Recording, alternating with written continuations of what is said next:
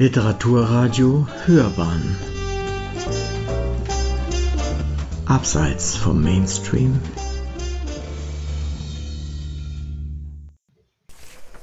Mitten in der Corona-Zeit kommt der Sandler daher, um genau zu sein. Da kommt nicht der Sandler selbst, sondern der Herr Markus Ostermeier, der den Sandler geschrieben hat. Äh, ich bin in der Monacensia und wir, heute wird er aus seinem Buch lesen und das Buch vorstellen. Und ich bin gespannt, wie es werden wird. Äh, ich freue mich, dass Sie da sind und dass Sie Zeit haben für das Interview. Ich freue mich auch. Vielen Dank. Herr Ostermeier, ähm, Vielleicht fangen wir mal an, obwohl ich noch gar, nicht, gar keine Einführung gemacht habe, aber mit einer, einer Frage, die mich wirklich beschäftigt. Was müsste passieren, damit Sie obdachlos würden? Das ist ja eine spannende Eingangsfrage. Es müsste jetzt, da bin ich einigermaßen mehr gesettelt als, als früher. Ich bin verheiratet jetzt schon seit einiger Zeit. Ich, hab, ich kann also auch, ich habe jetzt quasi zwei Familien, auf die ich mich im extremen Notfall verlassen könnte. Wobei das, das mit dem Familienrückhalt ist manchmal ein, ein trügerisch, eine trügerische Sicherheit. Ob das jetzt bei mir so ist, weiß ich nicht, aber man will die Familie dann irgendwann vielleicht auch gar nicht mehr fragen oder behelligen. Man, man glaubt, das schafft man alleine, wenn, wenn was passiert und ah ja, da komme ich schon irgendwie raus, das geht schon, das geht schon. Und irgendwann ist der Punkt erreicht, wo es nicht mehr geht und dann steht man auf einmal da. Also bei mir, wenn meine Frau ihren Job verlieren würde und ich jetzt, ja, ich, dann müsst, dann würde ich wahrscheinlich äh, sofort beim bayerischen Staat anklopfen und sagen, ich, bin, ich habe Lehramt Gymnasium studiert, ich mache mein Referendariat jetzt und werde Lehrer. Insofern der Lehrermangel ist, hilft da, dass ich wahrscheinlich nicht so schnell obdachlos werde, weil Lehrer werden gesucht. Während des Referendariats würde es knapp werden und wir könnten wahrscheinlich nicht mehr in München leben. Klar, man kann natürlich woanders, es gibt leerstehende Häuser in Deutschland, keine Frage. Aber man verliert den kompletten sozialen, die soziale Anbindung. Man, man kann ja nicht einfach mal jetzt irgendwo quer durch die Republik, um dort irgendein leerstehendes Haus zu beziehen. Äh, wir sind ja dennoch irgendwie soziale Wesen, die irgendeine Eingebundenheit und einen Alltag äh, haben. Und je älter man wird, desto schwieriger ist das. Einfach äh, mit, mit 20 ist das noch leichter zu handeln und da hat man auch noch mehr Motivation. Aber wenn das mit 40, 50 passiert, wo man quasi schon langsam sich denkt, ah, jetzt fahre ich die Ernte ein dessen, was ich bisher gemacht habe. Äh, wenn dann irgendwie so etwas kommt äh, und es gibt sehr, sehr viele Gründe, warum man obdachlos werden kann. Aber natürlich meistens ein Zusammenspiel von äh, finanziellen Sachen, Jobverlust, äh, bei Selbstständigen, wenn die irgendwie, die brauchen, muss was mit der Versicherung vielleicht nicht stimmen, da, dann passiert irgendein Arbeitsunfall, man hat einmal zu spät bezahlt oder, oder irgend, irgend, man, man war fahrlässig oder so etwas äh, dann steht man, vor, steht man schwuppsdiwupps vor einem Schuldenberg, mit dem man eigentlich nicht gerechnet hat. Und da gibt es viele, viele, viele Möglichkeiten. Und aber ein weiterer Punkt, der mir aufgefallen ist an Ihrer Antwort eben, war, was passieren müsste, war, äh, Sie sprachen den Staat an oder die Stadt oder wen auch immer, jedenfalls eine öffentliche Institution. Ja. Dazu gehört natürlich auch das Arbeitsamt. Äh, wenn man in Lohn und Brot war, hat man ja dort auf jeden Fall erstmal einen gewissen Rückhalt. Äh, man muss aber hingehen. Ja. Äh, haben Sie da eine Idee? Sie haben ja sich mit den Menschen auseinandergesetzt, die so betroffen sind. Ich, das hat, denke ich, tatsächlich viel mit Scham zu tun. Mit auch, ich weiß nicht, so, so ein ALG-Antrag hat durchaus auch seine Tücken, soweit ich das mitbekommen habe. Also das ist man muss ja dann wirklich, man kommt sich sofort vor, als müsste man komplett die Hosen runterlassen und als wäre man auch quasi nicht in der Lage, sein Leben selbstständig auf die Reihe zu bekommen. Und ähm, es ist sofort ein Bruch in dem, was man bisher immer als selbstbestimmtes Leben begriffen hat. Und das ist eben äh, so eine Erzählung, die, die in unserer Kultur irgendwie vorherrscht, dass jeder seines, also irgendwie seines eigenen Glückes Schmied ist und wenn man nur will, dann kann man es auch schaffen. Das ist sehr leicht gesagt und vernachlässigt sehr viele, sehr viele kleine Faktoren, die halt auch noch mitspielen. Und es kann ja gar nicht jeder schaffen. Wir leben in einer Gesellschaft, die ja, also,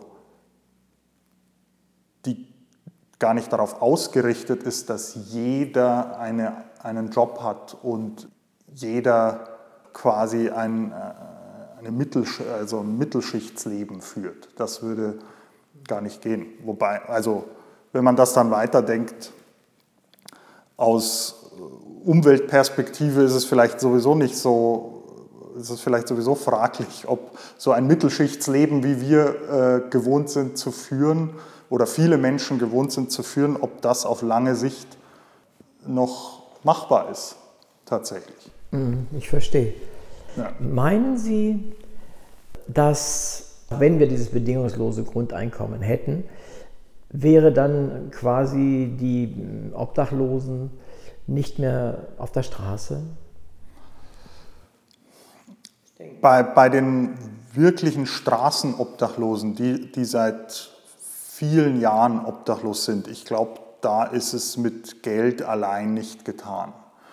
Ich denke mal, wenn sich das System etabliert hat, dann würden viele Menschen nicht mehr so tief fallen, wahrscheinlich.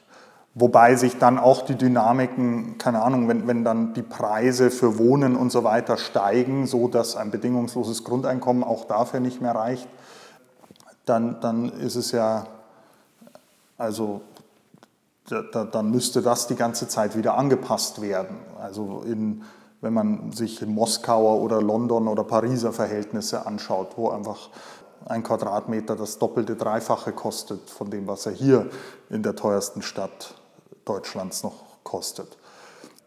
Aber wirkliche Straßenobdachlose würden mit Geld erst einmal tatsächlich, glaube ich, nicht, nicht ihre eigenen Probleme lösen können. Da, da kommen noch viele äh, Sachen hinzu, die einfach das, das normale Leben so weit verunmöglichen, dass es also aus psychologischer Sicht einfach sehr schwierig ist, mir nichts, dir nichts wieder in ein quasi bürgerliches Leben zurückzukommen. Ah ja, ich habe so viel zur Verfügung, äh, dann spare ich das an und da, dafür suche ich mir das und dann fahre ich zum Ikea und kaufe mir die Möbel.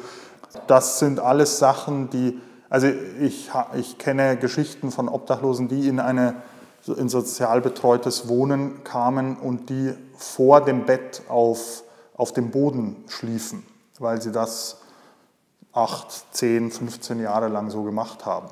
Auf dem Boden schlafen und die quasi mit der Einrichtung, mit den sie umgebenden Möbeln nichts anzufangen wussten, weil sie schon so entfremdet waren von dem, was die meisten für normal halten.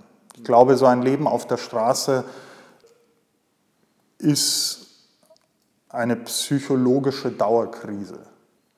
Man hat, keinen, man hat keine Wände, die einen irgendwie vor Blicken schützen.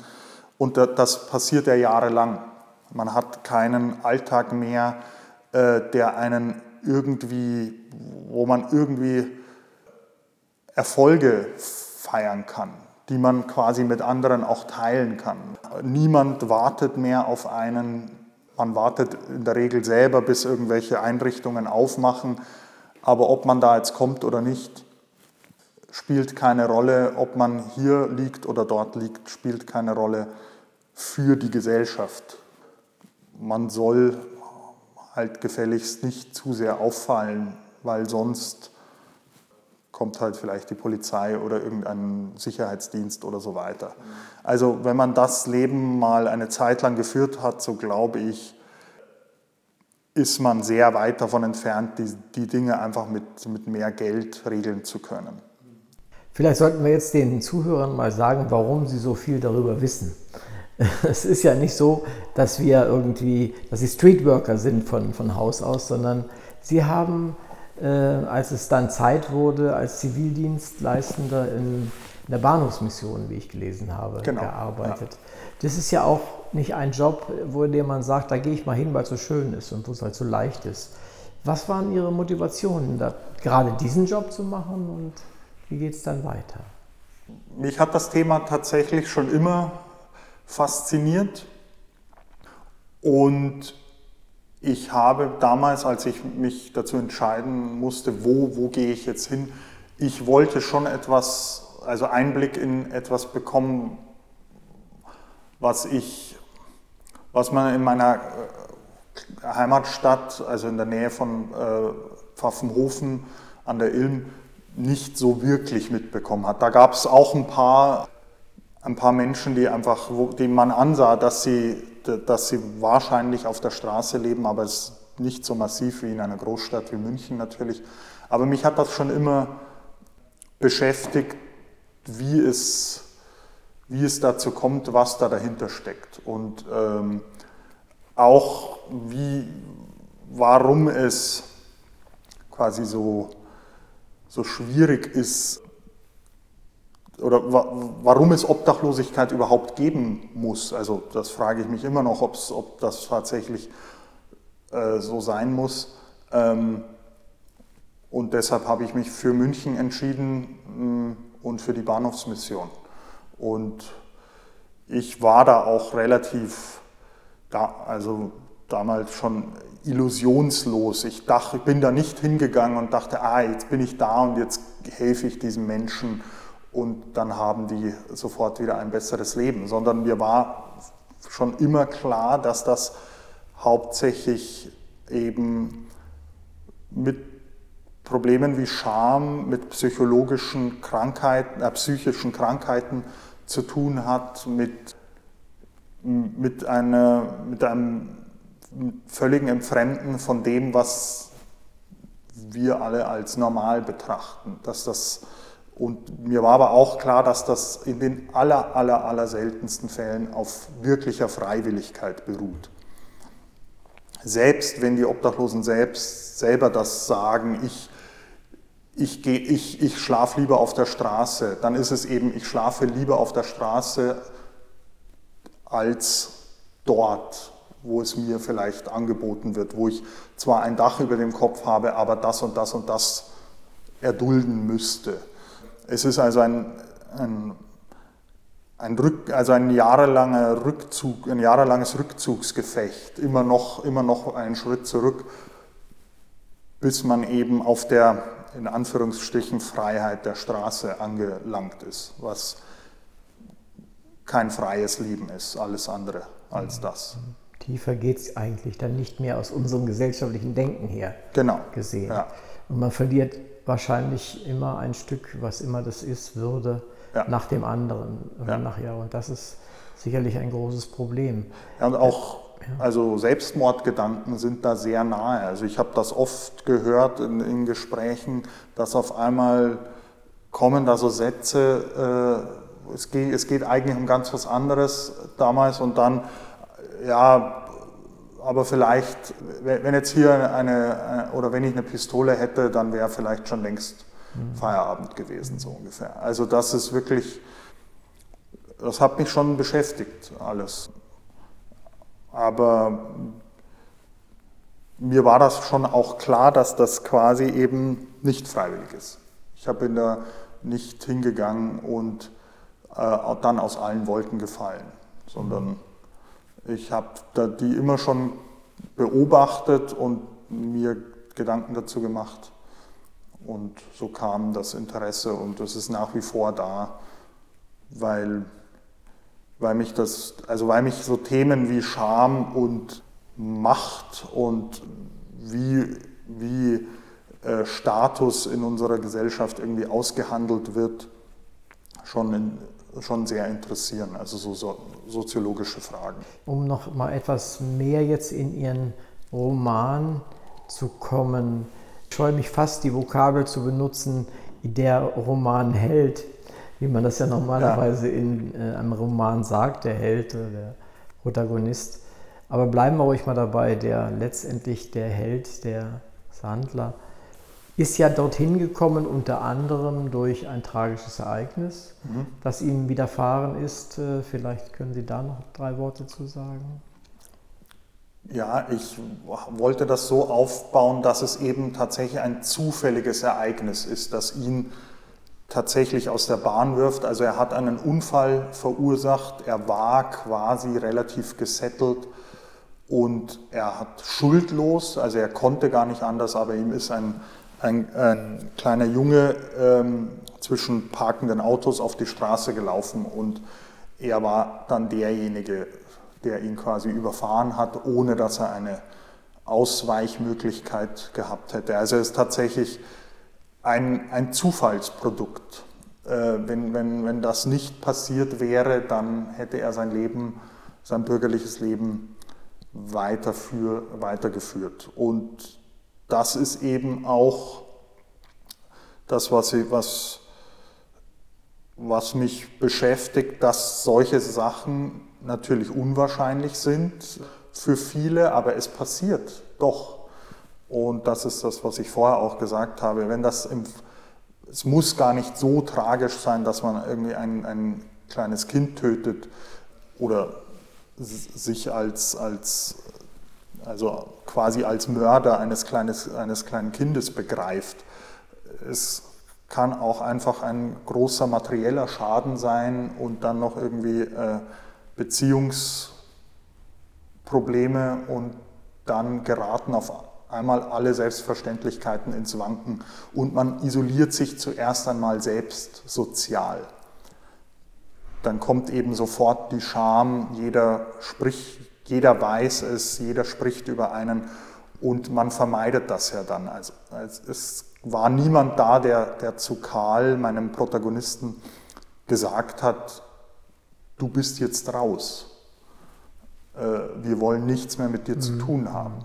Das macht man dann in diesen Schammomenten selbst und man vermeidet dann eben die Bühne. Man vermeidet das theatrale Auftreten. Man, man lässt die Sachen schleifen und so kommt dann eins zum anderen über die Jahre. Mhm. Man zerstört quasi sein eigenes Leben, oder? Kann man das so sagen? Jetzt nicht willentlich. Ja, sondern, nicht willentlich. Ja. Sondern einfach, weil es geht einfach nicht anders, oder? Ich glaube, solche Situationen gibt es und kann es geben. Mhm. Ja, also man muss sich auch äh, in, in der Bundesrepublik die Selbstmordstatistik, man kann die Leute dann nicht mehr fragen, was, was tatsächlich der, der der Auslöser war. Aber es ist ja oft so, dass quasi das aus dem heiteren Himmel kommt für, für viele Beteiligte. Mhm. Und man kann eben in die Leute nicht hineinschauen. Und vielleicht ist der Abnutzungskampf eben diese Fassade die ganze Zeit aufrechtzuerhalten, das bürgerliche Leben weiterzuführen, während man innen drin Kämpfe führt, von denen niemand etwas weiß. Vielleicht ist das irgendwann für die, Begreif also für die Menschen zu aufwendig und dann kommt diese Überschusshandlung vielleicht. Mhm. Und andere scheuen eben davor vielleicht zurück und haben aber auch nicht mehr die Kraft, diese Fassade aufrechtzuerhalten. Mhm. Nun ist Karl irgendwann mal auf der Straße gelandet. Er schläft hier und da und äh, wie die typische Karriere wahrscheinlich eines eines solchen Menschen, äh, wenn es überhaupt eine typische gibt, äh, aussieht.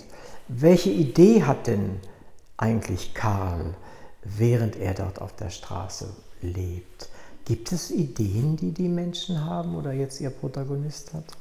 Wohin Oder nur warten auf was? Wie es, weitergeht, meinen Ja. Sie? Also so einen Lebensentwurf. Irgendwas in der Art? Das ist meistens der, der Traum von der Rückkehr ins, ins, ins alte Leben, wieder An, Anschluss finden an die Menschen, die man hinter sich gelassen hat. Ähm, aber davor scheut er natürlich auch zurück.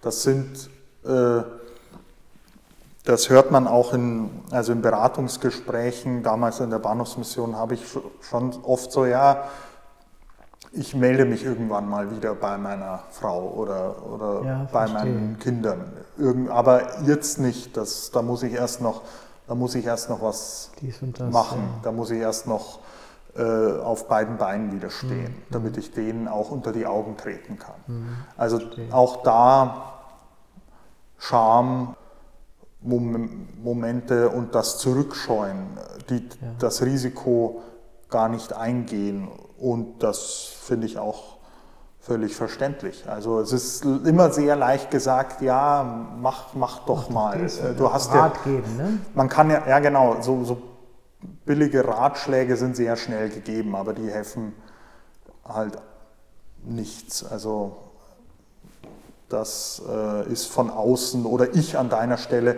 würde das tun. Man, man sagt solche Sätze auch immer aus der Saturiertheit seines eigenen Lebens. Man, man, man hat nicht erleben müssen, dass einen Be das Bekannte an einem vorbeigehen auf der Straße und, und, und den Blick oder den Blick abwenden oder so. Man hat das nie erleben müssen, dass, dass es auf einmal still wird, wenn man den Raum betritt oder so. Äh, wenn man das vielleicht mal ein paar Mal erlebt hat, würde man, dann, dann sitzt einem der Ratschlag nicht so locker auf der Zunge, würde ich jetzt mal behaupten. Das kann ich mir gut vorstellen. Kommen wir jetzt nochmal zu dem Lenz. Welche Rolle spielt der in Ihrem Roman? Der Lenz ist ein, eine Figur, die undurchsichtig ist tatsächlich.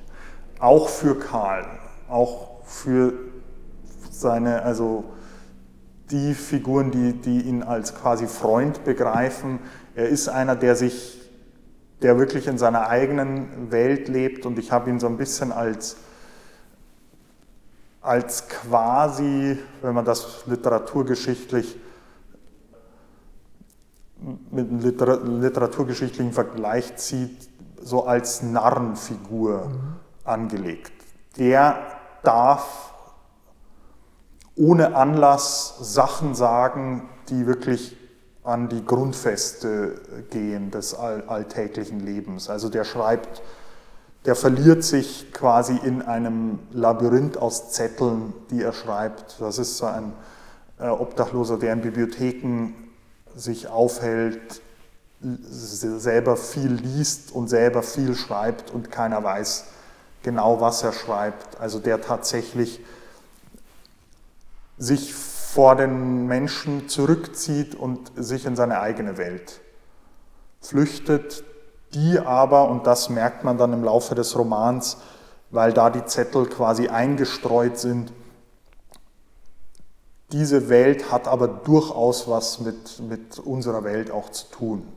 Den politischen Verhältnissen oder mit, mit Fragen der, wie, wie gehen wir mit unserer Umwelt um, wie gehen wir miteinander um, welche Leute sitzen an den, den Positionen, an den Machtpositionen und sind das, sind das die richtigen Leute? Müssten wir Macht und wie wir miteinander, wie Politik überhaupt funktioniert, müsste man das nicht komplett anders machen. Und deshalb wahrscheinlich auch sein Wunsch, die Wohnung zu hinterlassen, sozusagen. Die, Genau, er hat, der, der Way Out. Er hat tatsächlich, äh, das, das meinte ich auch mit Undurchsichtigkeit, Lenz hat tatsächlich eine Wohnung. Er müsste nicht auf der Straße leben, aber also so extrem habe ich das quasi nie erlebt, aber es gab damals im Zivildienst auch den Begriff des Wohnungsflüchters. Es gibt Menschen, die haben Wohnungen äh, oder eine, eine, eine Bleibe, also sind ein Dach über dem Kopf eigentlich, aber die, die halten sich da so gut wie nicht auf, weil sie da einfach auch sozial isoliert wären. Das ist ein die, die hängen dann trotzdem am Bahnhof rum oder machen, äh, gehen einfach in die Parks und so weiter, weil sie weil die eigenen vier Wände für manche Menschen, wenn sie eben keinerlei soziale Anbindung haben, auch so dialektisch umschlagen können in ein Gefängnis, in eine Isolation. Niemand sieht einen mehr, niemand kommt vorbei. Man vereinsamt dann. Mhm. Und Lenz weigerte sich also in dieser Wohnung zu, zu leben. Er, er zieht hat sich quasi in seiner eigenen Welt so verloren, dass das für ihn gar nicht mehr in Frage kam. Hm, verstehe. Und dann gibt es da noch Kurt und es gibt eine sehr üble Szene, äh, in der ich Kurt kennengelernt habe, die mit Erniedrigung zu tun hat, mit, mit Gewalt zu tun hat letztendlich auch. Und das ist etwas, das ich glaube, Obdachlose sehr viel erfahren, Gewalt und Erniedrigung. Äh, welche Rolle spielt dann wieder der Kurt? Der wehrt sich ja in, der, in dieser Szene. Ja, Kurt ist eben eine andere Figur, die eben im Obdachlosenmilieu schon auch präsent sind, äh, also oder im Bahnhofsmilieu. Der ist noch gar nicht selber obdachlos, er ist aber sehr prekär, schläft bei einem Bekannten und fliegt da dann auch raus. Aber das ist eben einer, der quasi, wenn es eng wird, dann, dann, dann, dann geht er in den Angriffsmodus über. Während Karl und Lenz und viele andere Obdachlose den Schritt zur Seite oder zurück machen, setzt bei Kurt so ein Jähzornreflex ein, dass er um sich schlägt oder nach unten tritt, um, um selber oben zu bleiben. Mhm. Also solche Figuren gibt es natürlich in den Milieus auch, mit denen man dann tatsächlich, also vor denen man dann auch als Passant oder Passantin zurückschreckt, die einfach sehr viel Raum einnehmen. Und, aber meistens sind die Leidtragenden eben nicht die Passanten, die, die fühlen sich zwar schnell gestört, aber es, die Gewalt richtet sich, wenn dann also bleibt Milieu intern. Es ist nicht so, dass der, dass der Bahnreisende auf einmal angefallen wird oder so. Und wenn dann wirklich, das passiert so gut wie nie. Das ist der Frust, das Frustventil richtet sich gegen Leute, wenn dann die keine Gefahr darstellen. Auch nicht Gefahr im Sinne von, die haben den kurzen Draht zur Polizei mhm, und rufen ja. dann sofort die Polizei. Sofort glaubwürdig. Und, und so, genau, ja. und, und so, ja, bist du nicht hingefallen, äh, haben es dir wirklich alles geklaut. Mhm. Also da eben Leute ohne Beschwerdemacht, also auch so ein soziologischer Begriff, der ganz, den ich noch gar nicht so lange kenne, aber wenn, wenn ich bei der Polizei anrufe, dann macht das, glaube ich, mehr Eindruck, als wenn ein, ein Obdachloser dort anruft. Ich denke, dass, dass ich mehr Hebel in Bewegung setzen kann als er oder mhm. wenn ich einen Brief an den Stadtrat schreibe. Da kann man sich auch gar nicht gegen wehren letztendlich. Ne? Also die, die, diejenigen, die die Beschwerde er, erreichen oder erhalten, äh, die handeln ganz normal eigentlich. Ja, ja, es ist solche quasi natürlich ablaufenden Prozesse, über die man sich auch nicht wundert. Man wundert sich nur darüber, wenn man eben, und das kann die Literatur, wenn man radikal die Perspektive mal wechselt. Ja. Also so blind, wie das Gesetz vorgibt zu sein oder die Exekutive, ist sie dann einfach auch nicht. Hm. Das ist nicht der Fall. Und wer das ernsthaft behauptet, macht macht es sich einfach leicht und äh, denkt nicht über die wahren Verhältnisse dann auch nach und hat es auch noch nie erfahren. Er hat es nie erleben müssen, dass, also von den, von den Erfahrungen, von denen ich vorher gesprochen habe, dass man lieber zurückschreckt und dass, dass das Vertrauen in die, in die normalen, quasi normalen Abläufe des, des, des Lebens, so wie man, sich, wie man das kennt aus allen Serien und äh, allem, was man so normalerweise auf, im Alltag sieht, wenn man den Vertrauen an diese Mechanismen verloren hat, dann, dann steckt man eben selber zurück. Dann Das geht ist- man nicht nach vorne. Das ist vielleicht so ein bisschen vergleichbar mit vielen Flüchtlingen, die wirklich aus üblen äh, Ländern kommen und verfolgt sind, die einfach erleben mussten, dass das, was Wahrheit ist, sowieso schon lange verloren war, aber das, was auch Glaubwürdigkeit äh, an verloren, an verloren ist, oder? Ist das so ein bisschen vergleichbar oder ist das eine völlig andere Art von Erleben? Das kann ich jetzt nicht so wirklich gut beurteilen. Ich, ich glaube schon, dass, also das rührt im Endeffekt an die, an die tatsächliche Frage, wie, wie, wir, wie wir Macht verteilen, wie, wie, wie wir, ähm, also Politik, wir verwalten uns ja im Endeffekt irgendwie selbst und wie, wie das wie die Mechanismen da sind. Und ich denke schon, dass äh, in vielen Ländern eben so etwas wie Teilhabe, äh, das, was man jetzt in Deutschland eben, wenn man aus den richtigen Verhältnissen kommt, das, also, das sieht man auch an anderen literarischen Werken, die gerade publiziert werden. Also Teilhabe an, am öffentlichen Leben und Diskurs und so etwas ist nicht so selbstverständlich, wie das gerne gesagt wird. Und ich glaube, äh, trotzdem ist es wahrscheinlich hierzulande noch relativ einfach und unproblematisch. Und auch das spricht Lenz an, den, den Zufall der Geburt. Wenn man in ein anderes Land geboren wäre, in, ein, in eine andere Familie, dann sähe, dann sähe das Leben und die Sachen, die man für selbstverständlich hält, einfach auch anders aus, ganz anders. Und das ist tatsächlich die Frage. Aber es gibt so ein, ich habe mir das alles selbst erarbeitet, Narrativ, das eben sehr schön klingt und auch für die eigene Motivation sicher ein sehr schöner Satz ist.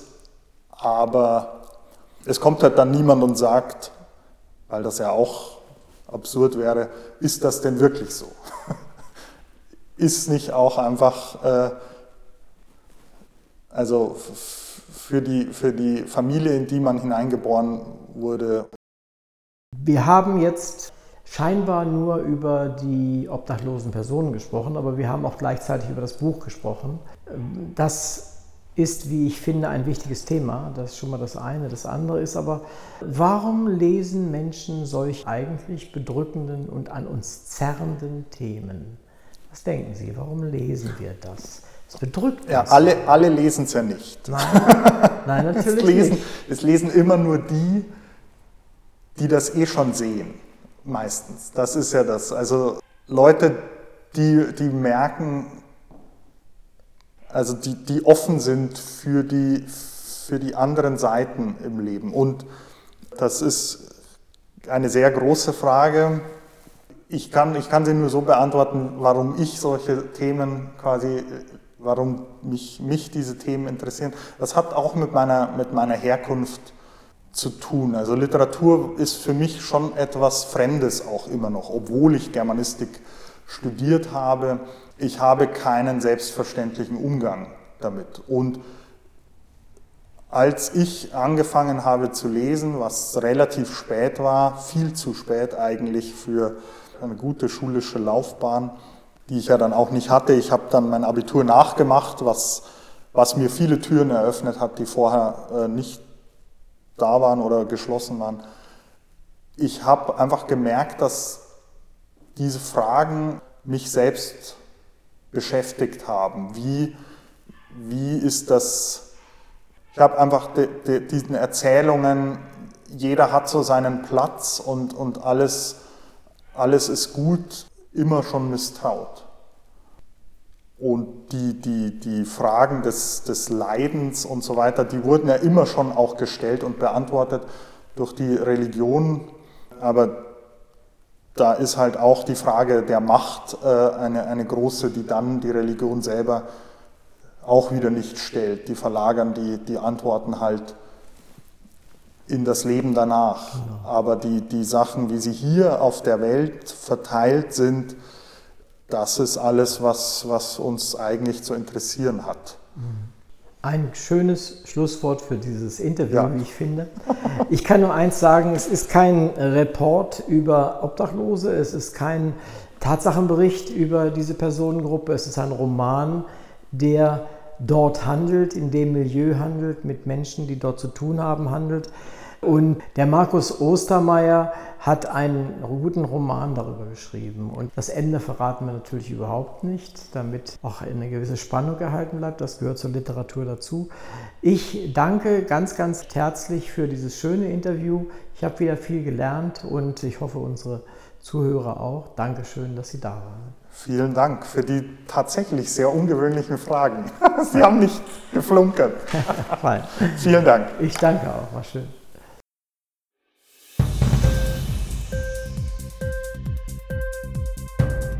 Die Sendung gefallen? Literatur pur, ja, das sind wir. Natürlich auch als Podcast. Hier kannst du unsere Podcasts hören.